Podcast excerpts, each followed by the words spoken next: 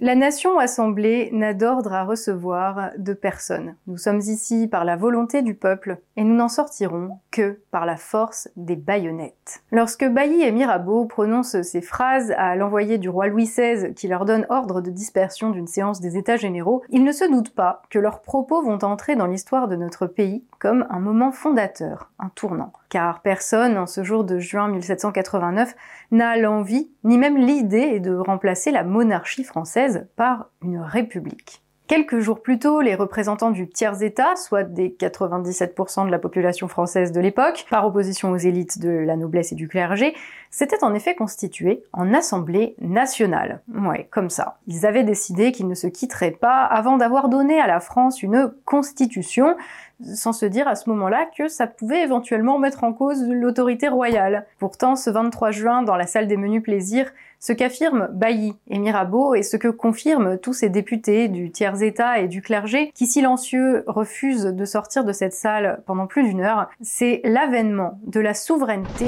nationale, la capacité du peuple à être maître de son destin. C'est le premier domino qui tombe et qui fera s'effondrer l'édifice de l'Ancien Régime en à peine trois ans. Cette journée ouvre la voie à la construction de la République et à plus de deux siècles d'une histoire mouvementée, faite de combats politiques acharnés, d'immenses avancées et de retours en arrière, et ce dont peu de pays peuvent se targuer, où le peuple de Joux en révolte s'est imposé comme le souverain et a construit au fil des ans l'objet politique qui lui convenait le mieux. La souveraineté de la nation réside et repose dans le peuple. Il est indéniable que la Révolution française a donné un nouveau sens à ce terme souveraineté, parce que les Français alors ont créé la République. Bien sûr, le terme avait déjà été inventé au VIe siècle avant Jésus-Christ à Rome, mais si les républicains français s'en sont inspirés et s'y sont référés parfois, ce n'était pas pour copier ce qui avait déjà été fait et qui avait fini par s'effondrer sous le poids de la corruption et de l'autocratie. Néanmoins, ils ont pris les Romains au mot, la République, la res publica,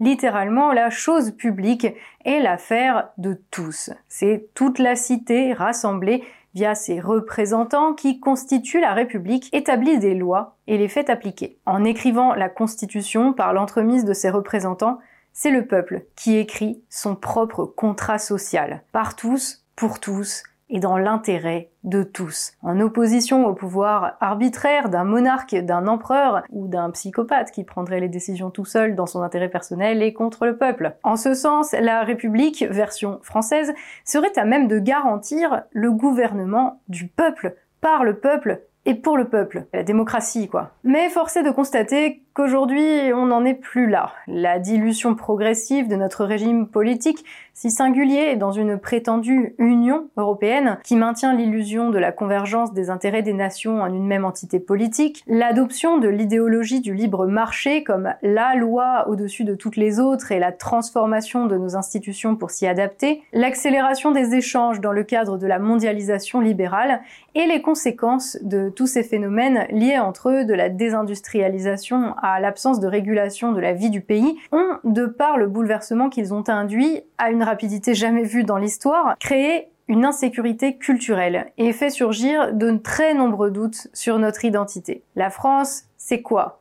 Quelle est notre place dans ce monde en mouvement permanent où l'instabilité est devenue la loi? Y a-t-il même une place pour ceux qui demandent que les termes du contrat social soient définis par tous et s'appliquent à tous Y a-t-il aujourd'hui lieu de déclarer la patrie en danger? Car le deuxième aspect du problème qu'il importe d'évoquer est en effet ce qui semble être la confiscation du pouvoir et des institutions par une caste de parvenus. Certains diraient parasites, qui parachève en l'accélérant le travail de dissolution de la nation française entamé ces dernières décennies. Ce serait le progrès, la marche des choses. On n'y pourrait rien faire sinon courir pour tenter d'attraper le monde en marche. Ainsi, la République, notre système politique et institutionnel, devrait elle aussi se mettre en marche au lieu de conférer cadre et protection nécessaires à la vie en commun. Elle semble avoir fini par devenir l'instrument de son propre affaiblissement et par voie de conséquence, l'instrument par lequel des millions de vies ont été brisées,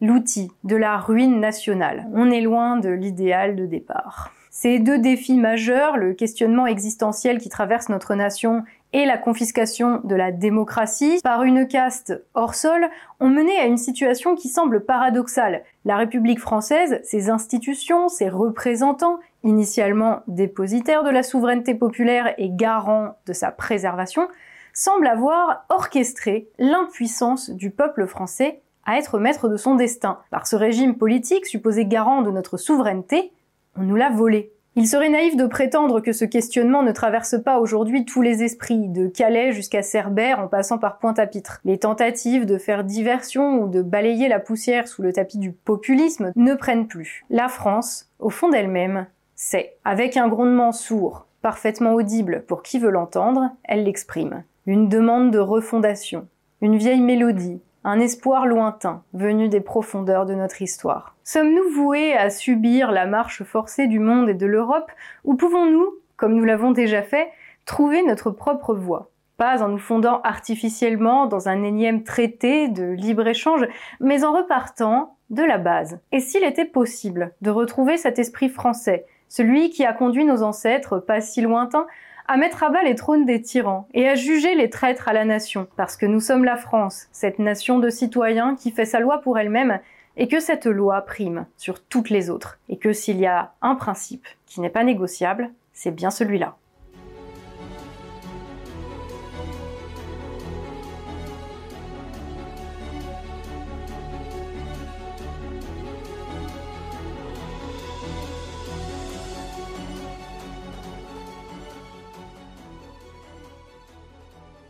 Presque d'un hasard de circonstances qu'est née notre République française.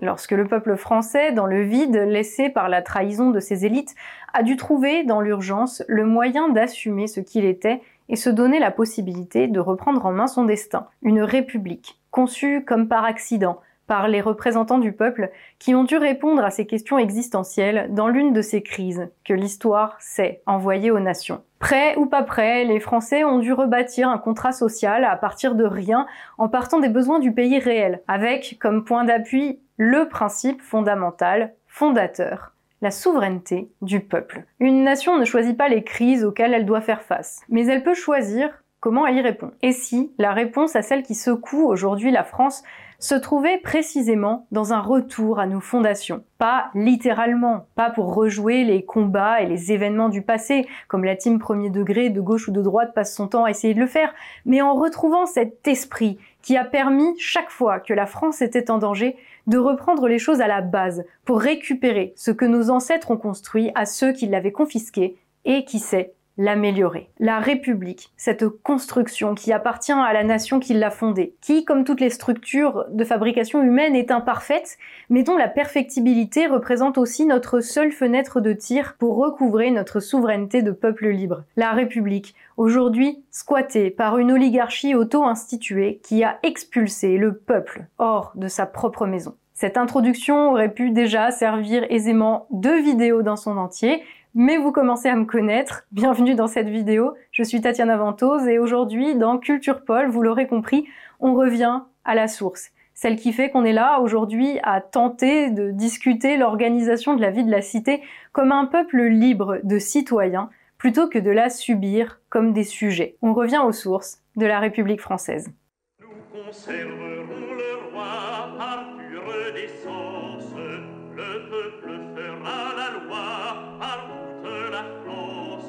En 1789, comme on l'a vu, personne ne songe vraiment à mettre en place une république.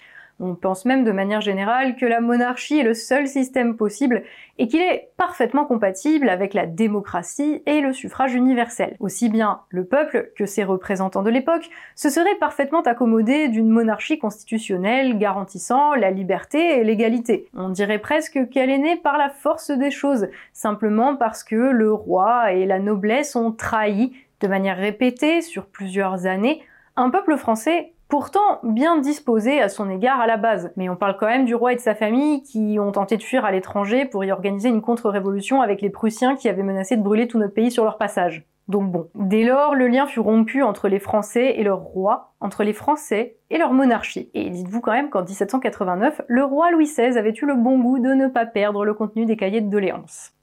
Mais cette république était-elle vraiment le fruit du hasard? Rétrospectivement, on peut se dire que la proclamation le 21 septembre 1792 de la République, au lendemain de la victoire des troupes françaises à Valmy, n'était que la conclusion logique du serment du jeu de paume, qui proclamait la souveraineté de la nation, à savoir que le peuple assemblé était maître de son destin. Pas sûr qu'une telle affirmation ait été compatible avec la monarchie sur le long terme, même sans les trahisons de Louis XVI. Mais c'est facile pour nous aujourd'hui de voir le détail qui montre que oui, effectivement, ça aurait pas pu marcher, mais bon.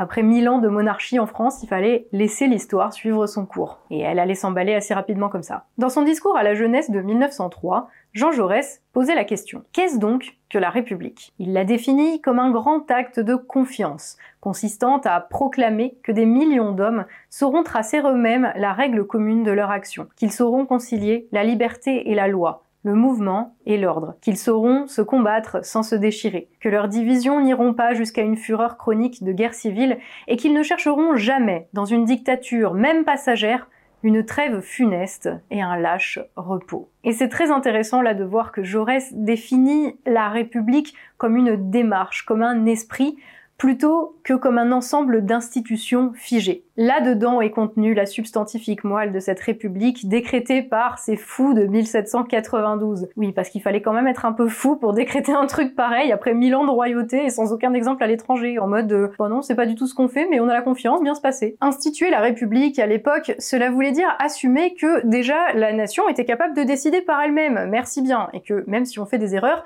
au moins on va pas être des gros moutons serviles. Et deuxièmement, que la politique, bah c'est pas les bisounours, et ça implique du sur ce qu'on estime qui est bon pour le pays, mais qu'en tant qu'adulte, citoyen, on est capable de gérer ça sans se tirer dessus et sans essayer de se buter les uns les autres. Et en effet, comme le dit Jaurès, ça implique d'avoir un minimum de confiance en soi, de confiance dans ce qu'on est, sans pour autant être un gros naïf hein, qui s'imagine que tout se résout tout seul. En bref, ça implique de raisonner comme un adulte.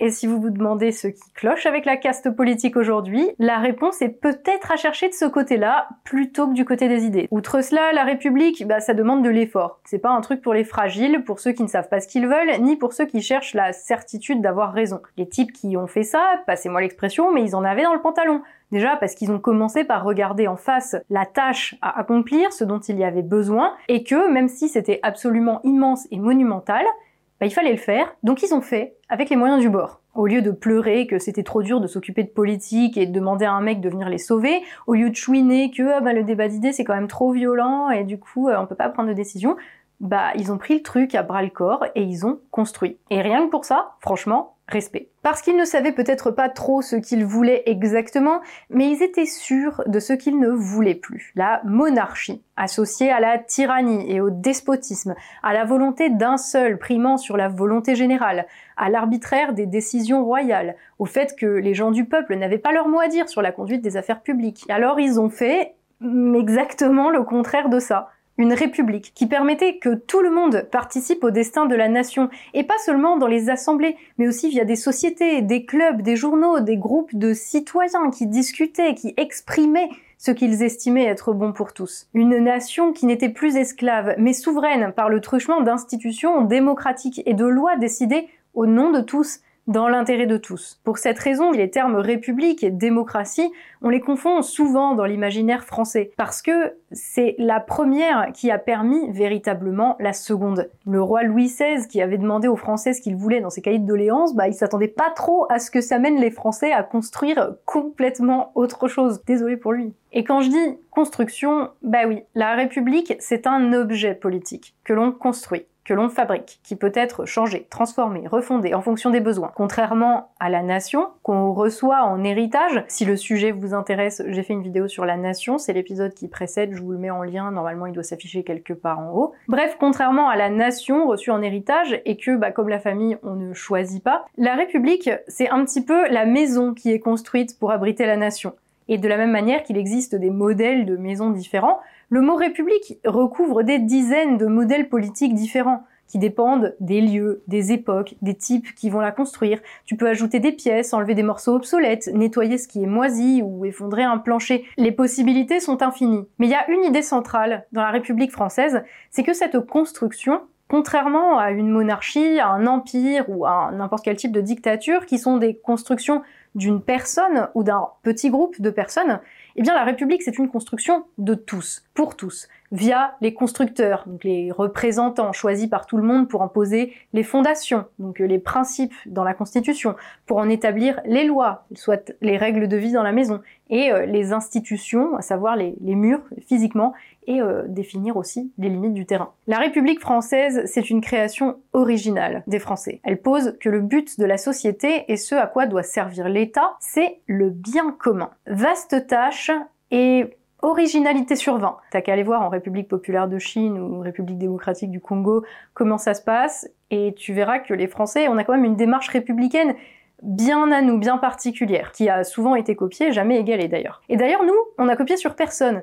On s'est fait confiance pour faire une maison qui nous ressemblait. Rien à voir avec les républiques élitistes de la Grèce antique où seuls les riches qui ne travaillaient pas pouvaient participer à la vie publique. On l'oublie souvent. Ni avec la République romaine et son aristocratie à la tête d'un système pyramidal qui reposait sur l'esclavage. Ni encore avec les républiques marchandes italiennes. Non, la République française, c'était celle une et indivisible de la démocratie, du suffrage universel, comme le dit Jaurès, celle d'un grand peuple où il n'y avait que des citoyens et où tous les citoyens étaient égaux. Le surnom que lui donnèrent les royalistes vendéens sous la Révolution française, repris par les traditions anti-républicaines jusqu'au XXe siècle, en dit très long. Il l'a surnommée la gueuse. La gueuse, ça veut dire la fille de rien, en guenille, la pauvresse qui mendie et qui n'a pas de patrimoine. Ce surnom qui se voulait insultant et méprisant n'a fait que renforcer l'idée que tous avaient en tête à l'époque. La République, elle est du peuple, elle est par le peuple, elle est pour le peuple.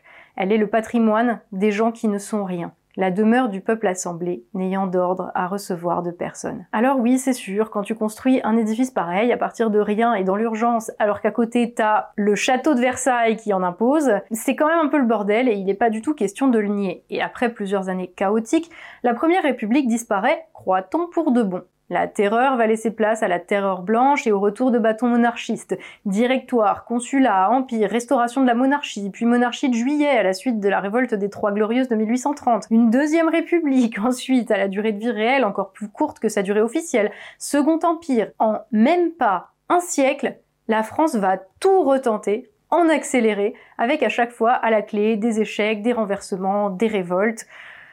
Le 19e siècle, il est très chargé politiquement. Mais la Révolution française et la Première République ont laissé une forte empreinte, à la fois dans les aspirations à la liberté et à l'égalité qu'elles ont éveillées chez les Français, et dans le souvenir qu'elles ont laissé aux tenants de l'Ancien Régime revenus en force ou presque. Durant la première moitié du 19e siècle, les républicains sont contraints à l'activité clandestine et secrète. Les braises de la Révolution sont encore chaudes, et elles font peur aux nobles et aux puissants qui ont retrouvé plus ou moins leur place d'avant. Ils font peur, ces républicains. Alors on les repeint en fous assoiffés de sang.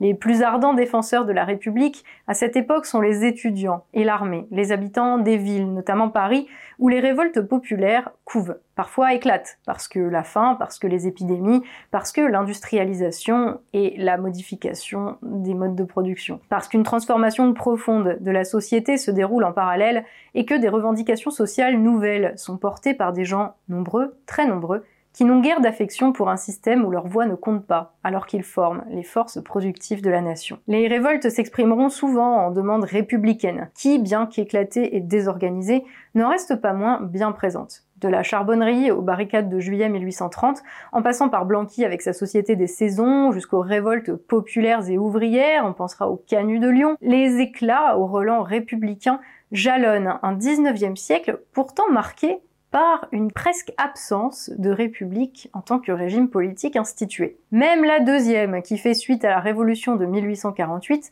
n'est pas en mesure de se maintenir, malgré ses mesures ambitieuses comme le suffrage universel et l'abolition de l'esclavage. Vous excuserez du peu. Sans doute parce que ses artisans n'ont pas su lire le moment. Celui d'une France majoritairement monarchiste, qui élira d'ailleurs une majorité de députés monarchistes et Louis-Napoléon Bonaparte comme président d'ailleurs se proclamera empereur à la suite d'un coup d'État trois ans plus tard. Et on se plaît à prétendre que toute idée républicaine est oubliée, comme si ça avait été un mauvais rêve dont la France se serait réveillée en se disant quand même, on est peut-être allé un peu trop loin. C'était sans compter les aspirations populaires, combinées à la capacité des mauvais dirigeants à creuser leur propre tombe.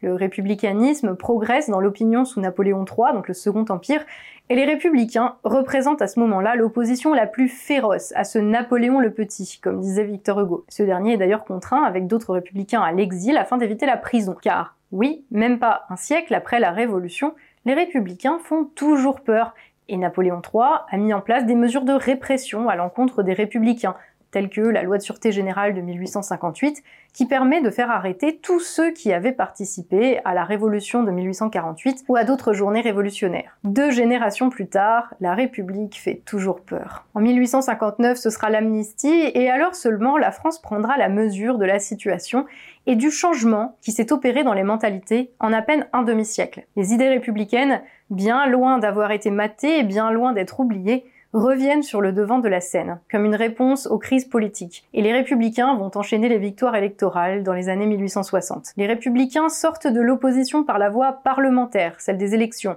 après avoir créé une assise populaire dans l'opinion. Ce qui montre bien que si les révoltes se font dans la rue, les changements profonds, eux, doivent être actés par la voie institutionnelle sous peine de rester lettre morte. Et le moment vient après la défaite de Sedan contre la Prusse et la capture de Napoléon III en 1870 lorsque la France, par la voie de Gambetta, proclame la Troisième République. Cette dernière mettra encore presque une décennie à trouver ancrage et assurance, mais cette troisième tentative, ce sera la bonne, enfin presque ce seront seulement les artisans de la Troisième République qui trouveront le moyen de la rendre pérenne. Né là aussi de la force des choses dans la défaite face à la Prusse, l'objet politique qu'est la Troisième République est intéressant en ce sens qu'il est plus mûr, plus réfléchi que la première et que contrairement à la deuxième, l'aspiration républicaine est largement partagée dans le pays. En tant qu'objet politique de fabrication humaine qui donne à la nation un cadre légal et institutionnel avec une constitution comme fondement, elle est forcément imparfaite. Son caractère imparfait en fait, paradoxalement, le meilleur système possible car elle assume ses imperfections et donc sa perfectibilité.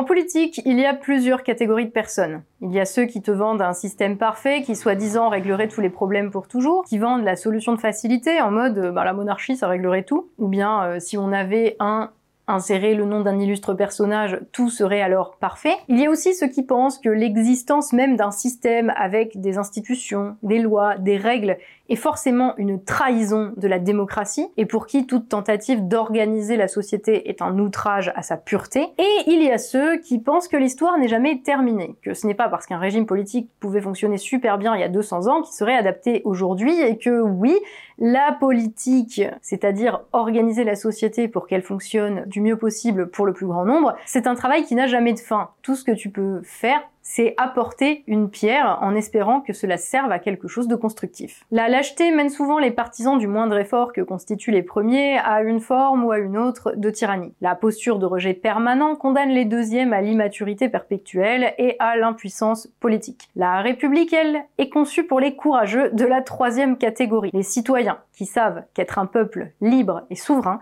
ça ne se décrète pas, ça se construit, et que le travail démocratique n'est jamais terminé. À ce prix, la République sera toujours disponible quand les Français auront le sentiment que tout est perdu et ne sauront pas vers quoi se tourner. Quand la crise, la défaite cogneront à la porte, à la condition bien sûr qu'ils se retroussent les manches. Elle saura alors s'adapter aux besoins de la nation et la hisser hors des heures sombres. Même quand la maison s'écroule, dévorée par des parasites, attaquée par ses ennemis, on peut la reconstruire, la refonder et tout recommencer. C'est sûr, ça demande de l'effort, ça demande du temps. Ce n'est pas facile de tout repenser en permanence et tout le monde ne va pas être d'accord, même dans le cas où tout le monde serait d'accord sur le fait qu'on veut une république. Au-delà de ça, il n'y a absolument aucune garantie que la maison va tenir debout sur du long terme, comme le prouvent les expériences de 1792 et 1848, et au moins dans une certaine mesure ce qu'on vit en ce moment en témoigne, mais on y reviendra plus loin. Mais la république telle que nous la concevons en France contrairement à tous les autres régimes, elle a cet avantage qu'elle le permet. C'est une option qui ouvre un champ des possibles, pour peu qu'on veuille s'en saisir.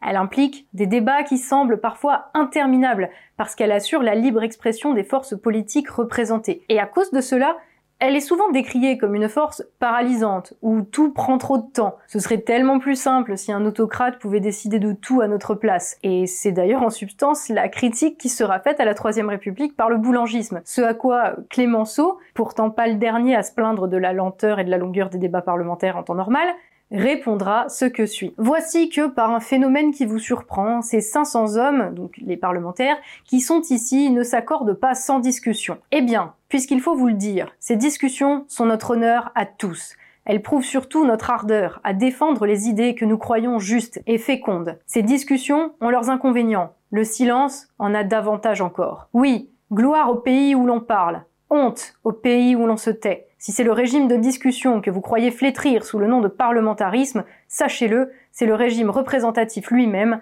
c'est la République sur qui vous osez porter la main. Une fois qu'un peuple a laissé l'immaturité politique derrière lui et se reconnaît comme souverain, il ne peut plus revenir en arrière. Ayant mangé le fruit défendu, ayant pris conscience de lui-même, il doit alors gagner sa liberté à la sueur de son front. Pour une nation qui a une fois pris conscience d'elle-même, le prix du retour au Jardin d'Éden, le prix du retour au silence, comme le dit Clémenceau, c'est le retour de la tyrannie ou bien le purgatoire politique qui menace, la zombification d'un pays paralysé, à la fois incapable de prendre ses responsabilités pour aller de l'avant et dans l'impossibilité de revenir à un âge d'or merveilleux, mais fini. Mais heureusement, l'histoire nous montre que le peuple français, lorsqu'il sait conjuguer l'audace à la résilience, sait assumer à la face du monde entier ses choix, les défendre et dans la difficulté, trouver le moyen de bâtir une demeure encore meilleure à chaque étape. Parce que quand la République se transforme, pour peu que la nation y mette un peu d'effort, elle permet de transformer le monde.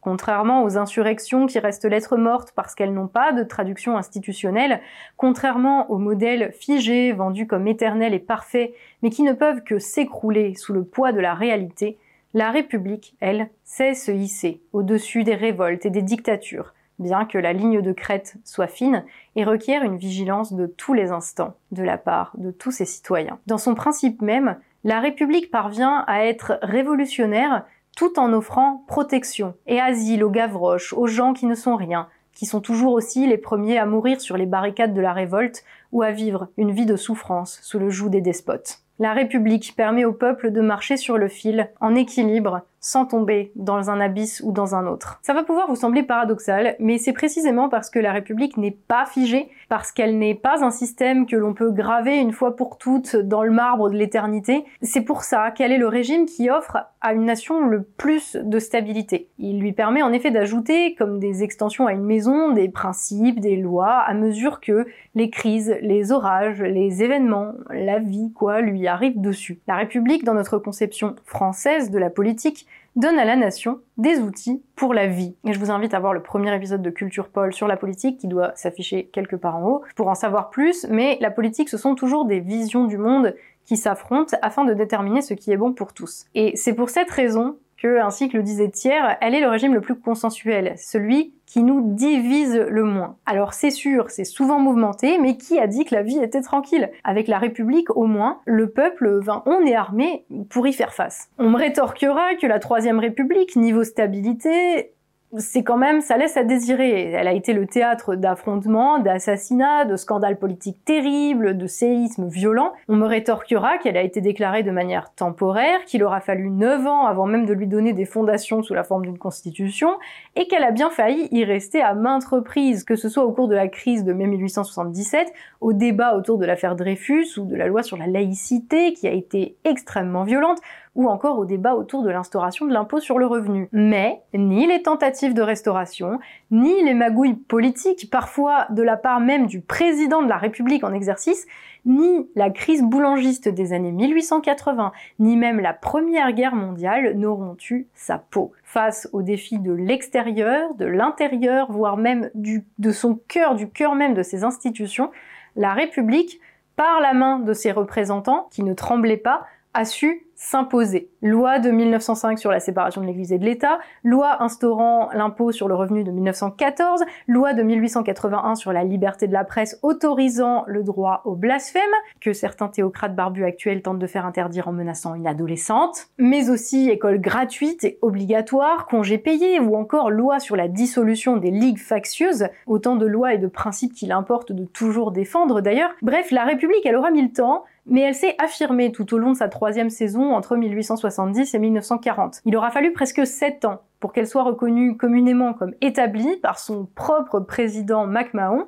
Il lui aura fallu 9 ans pour maturer une constitution, ok, et 70 ans d'existence en tout pour la consolider, mais elle a tenu. Malheureusement, là où les parlementaires furent ceux qui la construisirent, par la voie politique, par la voie institutionnelle, ce seront là aussi les parlementaires, plus faibles, plus lâches que leurs aînés, là aussi par la voie institutionnelle, qui la détruiront. En donnant leur aval, Pierre Laval, en juin 1940, au plein pouvoir pour le maréchal Pétain, sous les applaudissements de l'extrême droite qui voyait là une chance de faire revenir le roi, chose qu'il n'osait plus espérer depuis 1877. Ainsi, en 1940, les parlementaires suicident la République et la France est perdue, humiliée, amputée de la moitié de son territoire, livrée à l'Allemagne nazie. Ces parlementaires oublieux de leur rôle de représentants du peuple assemblé qui n'a d'ordre à recevoir de personne, octroient les pleins pouvoirs à un type dont la première mesure est d'anéantir la République. Oni, des extrémistes de tous les bords, des insurrectionnalistes qui voient dans ces institutions une trahison du feu de la révolte,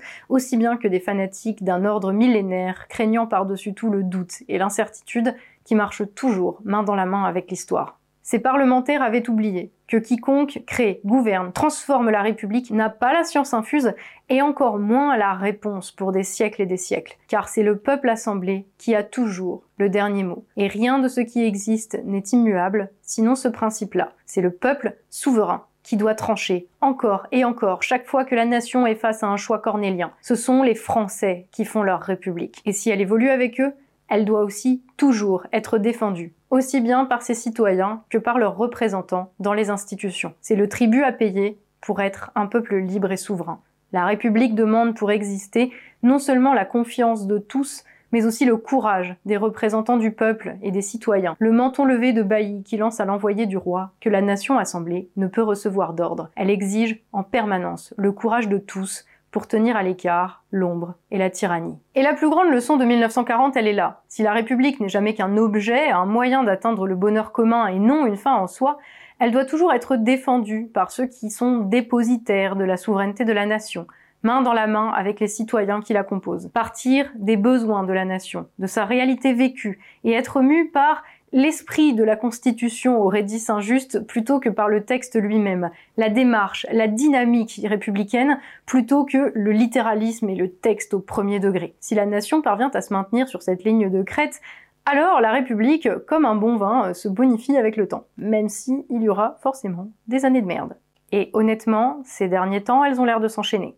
Aujourd'hui, c'est vrai, il est difficile de ne pas placer un signe égal entre la République et les incapables assis dans les fauteuils de ces institutions. Et c'est pas qu'ils ont oublié, hein, c'est qu'ils s'en tapent, qu'ils se torchent avec la Constitution, qu'ils en piétinent les principes fondateurs, qu'ils font tirer à bout portant dans les yeux du peuple souverain. Ils ne savent pas que les ors de la République se ternissent dès lors qu'une prétendue élite de fous dangereux a le culot de se prendre pour la nation que si une oligarchie ou un autocrate se l'approprie, le potentiel évolutif de la République s'écroule, et dans les faits, elle n'a plus de différence avec une monarchie ou une vulgaire dictature militaire. La capacité de la République à se transformer, c'est quelque chose d'immense et de génial, et plein de possibilités, mais c'est aussi très dangereux. Car si ceux qui ne doivent en avoir qu'une charge temporaire au nom du peuple et pour le peuple la confisquent, si la nation se fait jeter hors de sa propre maison, alors elle ne peut plus y insuffler sa force vitale, et la République périclite.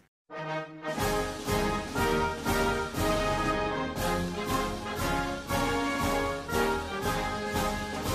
Est-ce qu'il est franchement besoin de faire la liste de toutes les trahisons des imposteurs qui sont assis à la place des représentants du peuple assemblé Est-ce qu'il est besoin de rappeler la vente de la France par morceaux, toutes les insultes, le mépris qu'on se prend dans les dents, autant pour l'unité, autant pour l'indivisibilité et autant pour la souveraineté du peuple? On entend souvent que la responsabilité de la décrépitude de la République actuelle tiendrait au présidentialisme de la Ve République sous laquelle nous sommes depuis 1958. Il est dans les milieux militants de bon ton de critiquer le régime en lui-même, qui ne serait soit qu'une monarchie républicaine qui donne trop de pouvoir à l'exécutif et au président pour certains nostalgiques d'un parlementarisme absolu, soit à l'opposé que cette république serait une erreur de la nature qui donne le pouvoir à un peuple idiot qui ferait toujours les mauvais choix plutôt qu'à un homme fort avec de grosses coucougnettes pour d'autres, nostalgiques d'un roi ou d'un empereur. Encore une fois, la solution de facilité et le raisonnement dans l'absolu. Si le régime est éminemment critiquable à de nombreux égards, il n'est pas question de le nier, il n'empêche que la Ve République a jusqu'ici tenu le choc le plus longtemps après la Troisième. Bon, c'est vrai que euh, c'est un petit peu moins houleux que la Troisième, donc euh, on verra dans le temps, mais il y a qu'à regarder la notoire instabilité politique de la quatrième république juste avant, où il y avait une crise ministérielle en moyenne tous les neuf jours, je crois, pour se rappeler que le parlementarisme, c'est pas forcément non plus une solution miracle. Pas plus que la capacité d'un seul à décider n'est capable d'apporter une solution miracle au problème du pays, comme nous le prouve l'histoire. On va y revenir, mais avant cela, redonnons quand même à César ce qui est à César et à la quatrième république ce qui lui appartient. Car il est hors de question de nier que ce régime, en vigueur de 1946, donc au sortir de la Seconde Guerre mondiale jusqu'à 1958, est pourtant calqué en grande partie sur le fonctionnement de la Troisième République, était d'une instabilité politique terrible qui a conduit à son abandon rapide. Comme quoi, une recette politique qui fonctionne un jour n'est jamais un tour de magie qui marche dans n'importe quel contexte. Ce mode de fonctionnement n'était peut-être tout simplement plus adapté à une France qui sortait d'une période de guerre, d'occupation de la moitié de son territoire par l'Allemagne nazie et de la collaboration du régime de Vichy qui gouvernait la moitié sud de notre pays. Il n'empêche que c'est sous la quatrième République, à partir de 1946, que notre pays se sort les doigts du cul et remonte la pente, retrouve sa croissance économique, reconstruit ce que l'Allemagne et Vichy ont démoli. C'est à ce moment-là que naît la sécurité sociale, qu'on se prend en plus une troisième semaine de congé payé, que les femmes votent pour la première fois, ou encore que sont nationalisées et bien organisées, c'est important, une bonne partie des biens essentiels à la nation, comme l'énergie, c'est là qu'on crée EDF par exemple, les assurances, les transports ou encore la Banque de France. Donc non, la quatrième république, ce n'était pas que les débilités parlementaires, c'était aussi le plan Marshall, l'OTAN et les débuts de la construction européenne. Non mais vas-y, j'essaye de montrer qu'ils ont pas fait que de la daube en fait. Bref, c'était aussi ça, mais c'est surtout la France qui se relève de la guerre en une petite dizaine d'années. Et pour ça, bah quand même, respect. Mais c'est vrai que la crise de mai 1958, ouverte par le putsch des généraux d'Alger et la vacance du pouvoir depuis la chute du dernier gouvernement de la 4ème République, il n'y a plus de ministre depuis un mois à ce moment-là, est-ce que je vous ai dit que la 4ème République était instable? Montre son incapacité à gérer les crises et en l'occurrence la guerre d'Algérie. Le général de Gaulle, qui bénéficie à ce moment-là d'une popularité exceptionnelle due à son rôle comme chef de la résistance, qui s'était pourtant mis en retrait dès l'instauration de la 4ème République, justement parce qu'il trouvait que le système parlementaire comme ça était tout pourri et que c'était pas adapté à la France, et celui vers qui toutes les têtes se tournent pour sauver la situation. Il se déclare prêt à assumer les pouvoirs de la République et le président René Coty, celui-là même, en appelle à De Gaulle le plus illustre des Français, celui qui, aux heures les plus sombres de notre histoire, fut notre chef pour la reconquête de la liberté et qui, ayant réalisé autour de lui l'unanimité nationale, refusa la dictature pour établir la République. Vous voyez, encore une fois, dictature, normalement c'est opposé à démocratie, là c'est opposé à république. Comme quoi les deux, il y a vraiment un truc... Euh, de l'ordre du synonyme hein, chez. Alors sans entrer dans le détail, parce que sinon on y est encore demain, et pourquoi pas faire un culture poll dédié à la 5ème République, euh, vu que c'est à l'ordre du jour là euh, en ce moment. Mais bon, bref, euh, on va laisser le général de Gaulle former un gouvernement et proposer une nouvelle constitution dans les six mois. Certains vont y voir un coup d'État, d'autres le saluent parce que c'est l'arrivée d'un homme providentiel, mais peu importe, la nouvelle constitution, celle de la 5ème République, est adoptée à presque 80% par les Français. Elle entre en vigueur le 4 octobre 1958 et du même coup, la France entre dans la 5ème République. Et cette 5ème République, elle est pensée à l'opposé de la 4ème. Déjà, elle n'est pas rédigée par une assemblée constituante élue pour cette tâche et uniquement pour cette tâche, mais elle se fait sous l'égide du gouvernement et d'une équipe conduite par Michel Debré. C'est d'ailleurs entre autres pour ça que les opposants à De Gaulle parlent de coup d'État, parce que normalement, une constitution, elle se fait pas d'en haut, elle se fait normalement par le peuple. Le peuple l'a approuvé par référendum quand même. Le débat est ouvert sur cette constitution dont il se murmure toujours aujourd'hui qu'elle fut taillée sur mesure pour le général. Le trait principal de cette 5 République, c'est bien sûr qu'elle accorde des pouvoirs beaucoup plus importants que précédemment au président de la République, qui est élu, seulement depuis 1962 d'ailleurs, au suffrage universel direct. Ça veut dire que tous les Français votent à l'élection. Pour Michel Debré, l'artisan de cette constitution, le président est la clé de voûte du régime parlementaire. Son rôle est surtout celui d'un arbitre, permettant d'assurer la stabilité du régime et de gouverner le pays même dans le cas où il n'y aurait pas de majorité stable à l'Assemblée. Et il faut se rappeler qu'à ce moment-là, cette constitution, elle a été conçue avec en tête le souvenir de tous les échecs de la quatrième, l'instabilité parlementaire, l'impossibilité à former des gouvernements ou à élire un président. Et on pense notamment à l'élection de 1954, où il avait fallu 13 tours de scrutin avant de s'accorder sur une candidature, celle de René Coty d'ailleurs. Mais voilà, 13 tours, je sais pas si t'imagines ce que ça fait de devoir voter 13 fois pour réussir à trouver un président. À côté, les Espagnols avec leur monarchie ultra parlementaire qui ont dû voter genre trois fois dans la même année pour réussir à former un gouvernement, c'est du, c'est de la gnognotte quoi. 13 tours! Cette constitution de la 5ème République, elle est à l'image de l'idée que De Gaulle avait déjà exprimée dans ses discours de Bayeux et d'Épinal, où il avait d'ailleurs indiqué l'idée qu'il se faisait du président de la République. Pour De Gaulle, il doit faire valoir, au milieu de toutes les contingences politiques, les intérêts permanents de la nation, en se faisant le garant de l'indépendance nationale, de l'intégrité du territoire et des traités signés par la France. Il défend la possibilité par le chef de l'État de dissoudre l'Assemblée nationale et affirme que ces convictions-là, elles n'ont pas de parti, elles ne sont ni de gauche ni de droite. Le président doit être au-dessus de ça, au-dessus de toutes les magouilles politiques, au-dessus de toutes les combines, pour servir l'intérêt de la France, l'intérêt des Français. Raccord avec cette idée, la Constitution donne des pouvoirs élargis au président de la République. Il peut nommer le Premier ministre et même des membres du gouvernement, il peut dissoudre donc l'Assemblée nationale, organiser des référendums, ouvrir des sessions extraordinaires du Parlement, signer des ordonnances, ce qui, quand c'est fait contre l'intérêt de la France, du coup pose problème. Il est aussi chef des armées et grâce à l'article 16 de la Constitution, il peut même exercer les pleins pouvoirs pour une durée de 6 mois. Alors dans des circonstances exceptionnelles, mais c'est quand même le genre de truc qui peut faire froid dans le dos. Au vu des pouvoirs qui lui sont conférés, le président a plutôt intérêt à être un type qui gouverne son pays dans l'intérêt des Français et de la nation. Et les Français ont plutôt intérêt à élire quelqu'un qui a le respect de sa fonction, le respect du peuple qu'il représente et qu'il a élu, qui est prêt à démissionner lorsque sa légitimité est mise en cause par une crise qu'il ne peut résoudre ou par euh, même une défiance très importante des Français. Bref, vu les pouvoirs qu'il a, le président a intérêt à être un chef d'État responsable, garant de la souveraineté du peuple et dépositaire des pouvoirs dans le cadre de l'intérêt général, général de Gaulle. Et tout ça, de Gaulle l'était. On pourra lui reprocher beaucoup de choses et je suis pas ici pour faire son procès, mais il empêche que De Gaulle, s'il ne s'est jamais bien sûr privé d'utiliser son pouvoir de convoquer des référendums où la question était tournée de manière à ce qu'elle constitue un peu un plébiscite de sa personne, eh bien De Gaulle a su se retirer lorsqu'il a perdu le référendum de 1969 sur la régionalisation et la réforme du Sénat. Et c'est d'ailleurs très intéressant que le général De Gaulle ait démissionné après avoir proposé aux Français plus de décentralisation qu'ils ont refusé.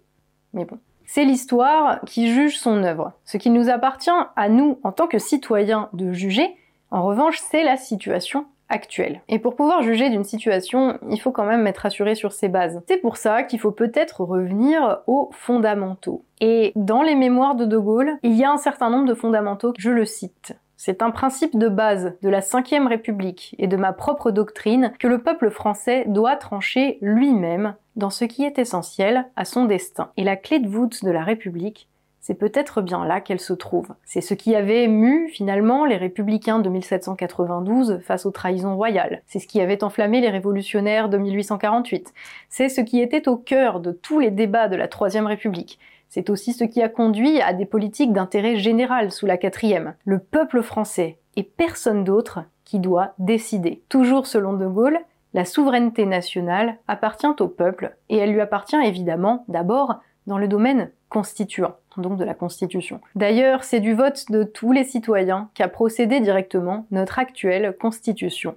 Au demeurant, celle-ci spécifie que le peuple exerce sa souveraineté soit par représentant, soit par le référendum. Les fondations de notre maison commune, contenues dans notre constitution, impliquent expressément que les dirigeants ne peuvent s'approprier la souveraineté de la nation. Ils ne peuvent gouverner contre la nation. Ils ne peuvent décider de quoi que ce soit contre l'intérêt général. On dit souvent que la constitution de la Ve République, encore en vigueur aujourd'hui, fut faite par De Gaulle pour De Gaulle. C'est oublier que ces institutions, tout autant que son président au pouvoir élargi, ont d'abord et avant tout vocation à être au service de la nation. Faites par De Gaulle, oui, mais pour la France. Et le problème aujourd'hui, il est là-dedans. Au service de qui nos dirigeants ont-ils mis la République? On pourra débattre sur le moment où le président, où ça a commencé à dérailler, mais en tout cas, on s'accordera sur le fait qu'il y a un problème à l'heure actuelle. C'est la partie qui devrait sans doute être la plus longue, et pourtant c'est celle où je n'ai pas besoin d'épiloguer parce que on voit le cirque se jouer sous nos yeux. La nation a été virée de sa maison par des parasites qui trahissent le principe même de la République. Cette dernière, notre bien concret, commun, a été confisquée la rendant dangereuse pour nous, pour ceux qu'elle est censée servir. Si elle est la maison construite par la nation, elle est squattée. Pire que squattée, notre pays est vendu, distribué morceau par morceau à des intérêts privés, de multinationales, à des pays étrangers. Notre patrimoine industriel, morceau par morceau, lui aussi détruit notre agriculture et notre capacité à nourrir le pays détruites. Les institutions qui auparavant garantissaient la souveraineté du peuple sont remodelées pour n'en faire que de vulgaires organes d'approbation de tous les abus de pouvoir de l'exécutif. Les gouvernants sont des serviteurs de leurs personnes et de leurs amis, excluant la volonté générale qui pourtant est supposée leur octroyer leur légitimité. C'est par un fonctionnement mafieux et de copinage qu'ils arrivent aux fonctions exécutives. Car si c'était encore la méritocratie républicaine qui faisait loi, ces gens devraient commencer par retourner à l'école. L'école, dont il semble d'ailleurs qu'ils n'auront pas de répit avant d'en faire un tas de cendres, tout comme notre système de santé. Tout cela, notre sécurité collective, la paix, notre capacité à nourrir le pays et à subvenir à ses besoins, c'était la République qui en garantissait le fonctionnement, pour l'intérêt de tous. Et en quelques années, mille ans de construction nationale qui avait trouvé un accomplissement pour tous les Français dans la République, brûlés par des pyromanes, des idiots et des lâches, incapables d'affirmer la souveraineté de la France, livrant la République et ses citoyens à un saccage libéral, mondialiste et prétendument progressiste. Et c'est pourquoi aujourd'hui la République nous semble bien frêle, bien inutile, bien peu protectrice de ce que nous sommes, à l'opposé de ses promesses. Et c'est pour ça aussi que commencent à sortir la tête tous les serpents qui n'ont eu de cesse de vouloir en finir avec la gueuse, celle qui est du peuple, par le peuple et pour le peuple, celle qui garantit le peuple assemblé n'a d'ordre à recevoir de personne. Alors, comme souvent, quand c'est la merde, il faut revenir à la base, la souveraineté de la nation, qui s'exprime dans ses lois, ses institutions et ses représentants. Le peuple qui décide de ce qui est bon pour lui-même, par ses représentants, par référendum, c'est la loi au-dessus de toutes les autres. Et quiconque essaye de faire signer un traité qui institue une autre loi, qui explique que cette loi-là doit changer est un traître à la nation. Les Français, dans les moments de crise, ont su trouver dans la République la ressource pour se substituer à ce qui était pourri en répondant à la nécessité. Que ce soit, on l'a vu lors de la conspiration avortée du général Mallet, où l'on s'est tourné vers la République plutôt que vers le roi de Rome, pourtant successeur de Napoléon au trône, ou encore après le coup d'état des généraux d'Alger, où la réponse a été dans une autre forme de République, plus adaptée à la situation. Dans le doute, on en revient à nos fondamentaux. Au XIXe siècle, la République a représenté la modernité. Promue par des citadins, des Parisiens, l'armée, les étudiants, c'était la nouveauté. Aujourd'hui, établie, ancrée dans notre paysage comme allant de soi, elle représente ce que nous avons de plus solide et de plus durable. Elle permet de nous ancrer dans notre terre. Elle assure les bases de la vie en société face à la mondialisation et au libre-échange. C'est pour cette raison que les types qui détruisent notre pays détruisent en parallèle tout notre héritage républicain, notre ciment, notre unité nationale. C'est pour nous prendre notre meilleure arme, notre principe de base, celui qui nous permet de repartir des besoins de notre pays pour en organiser la vie. Symboliquement, Macron qui dégage le mobilier de l'Élysée ne fait que refléter tout ce qu'il dégage d'autre. Il garde simplement la coquille républicaine, le palais, l'image. Mais l'intérieur s'est transformé en un vulgaire bureau de vulgaire DRH. Et c'est là qu'il ne faut pas s'y tromper. La République reste notre garantie, notre filet de sécurité, à nous, ceux qui ne sommes rien, les valeurs auxquelles on peut se raccrocher dans les moments troublés et difficiles que nous vivons. Souillée, torturée, utilisée, elle reste la lampe allumée dans les heures sombres. Elle est la possibilité de l'unité nationale face à la menace de notre désintégration. Elle est le socle sur lequel nous appuyer pour comprendre les besoins politiques du pays et construire en partant de là une France souveraine, une France libre. Nos représentants en 1792 n'ont pas dit et n'ont pas fait autre chose. Alors, de quoi a-t-on besoin aujourd'hui? Défendre la République parce qu'elle permet l'émancipation collective du peuple via la souveraineté nationale, inaliénable, c'est ça être républicain. Alors, tu peux rêver au retour au jardin d'Éden des bisounours et attendre qu'un mec vienne te sauver. Tu peux te plaindre que les gens sont des moutons parce qu'ils ne prônent pas l'insurrection permanente. Ou tu peux prendre conscience que le peuple français est maître chez lui lorsqu'il fait son système politique afin de répondre à la nécessité du moment. De Gaulle n'a pas dit et n'a pas fait autre chose. Il n'est pas venu sauver la France comme un chevalier viendrait sauver une demoiselle en détresse. Il a apporté une réponse à un besoin et le peuple français s'est pris en main. Et lorsque De Gaulle a perdu son référendum, il a respecté la souveraineté populaire et s'est retiré. Il a agi comme doivent agir tous les Français, avec un sens du devoir et de la responsabilité face à son pays et à ce que son peuple a construit. À nous tous maintenant de nous en saisir pour défendre notre bien national. Défendre ton pays, c'est défendre les institutions républicaines. Avoir comme en 1792 ce courage des pionniers, regarder la situation en face et se retrousser les manches pour gravir la montagne et advienne que pourra. Comme en 1848, la force morale de proclamer que tous les Français sont aptes à décider de ce qu'ils veulent en citoyens libres et égaux. Comme en 1870, le débat et l'intelligence collective pour partir à la conquête de nos droits. Comme en 1946, la détermination à reconstruire un pays saccagé par les traîtres. Et comme en 1958, assumer la dignité d'un peuple souverain, maître de ses décisions, assumant ses erreurs mais fier de ses succès et de la grandeur de la France. Aujourd'hui, virer les squatteurs et reconstruire notre maison, cet objet politique qui garantit à tous une vie digne et l'égalité devant la loi. Toujours, comprendre le réel, aller à l'idéal, ne pas oublier que la nation assemblée n'a d'ordre à recevoir de personne. Vive la République, vive la France.